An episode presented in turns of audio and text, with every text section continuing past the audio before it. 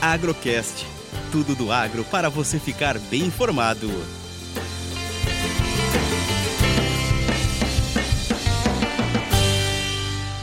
A semana fechou bem negativa para o café. Os últimos três pregões foram de baixa. Hoje a última cotação foi a 128,75 no vencimento maio. Ah, o grande suporte era na casa de 130, ele foi quebrado ontem, confirmou hoje. O próximo suporte é 128. Após esse suporte temos outra 126 e depois na casa de 120. Porém, nós não acreditamos que o mercado desce até lá devido a todos os fatores fundamentais, quebra de safra, uma procura um pouco maior esta semana e tudo isso pode trazer o mercado de volta para cima em breve.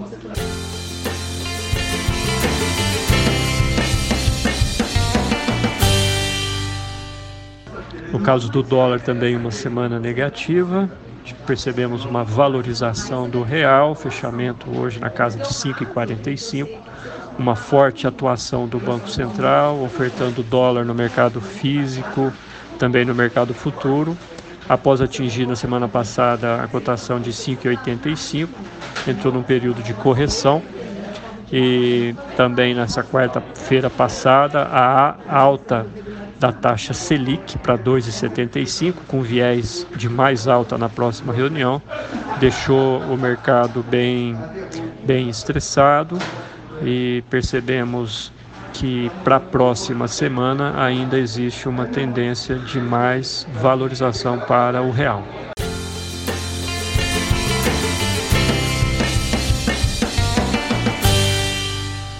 Com tudo isso, o mercado físico para café fino fechou a semana negociando em torno de 720, 725.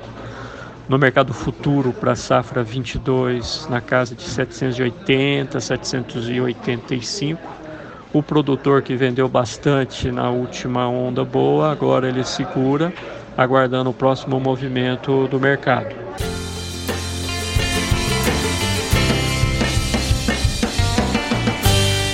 Estamos a mais ou menos três meses da, do início da safra 21, mesmo período que se inicia o inverno no Brasil. Grandes oscilações vêm pela frente e a Minasul está acompanhando toda e qualquer oscilação, oferecendo sempre aos seus cooperados um serviço eficiente. Essa foi mais uma análise do mercado de café, direto da mesa de operações da Minasul. Eu sou Eberson Sastre. A todos um ótimo final de semana e protejam-se, usem máscara, álcool em gel, evitem aglomerações. Um grande abraço.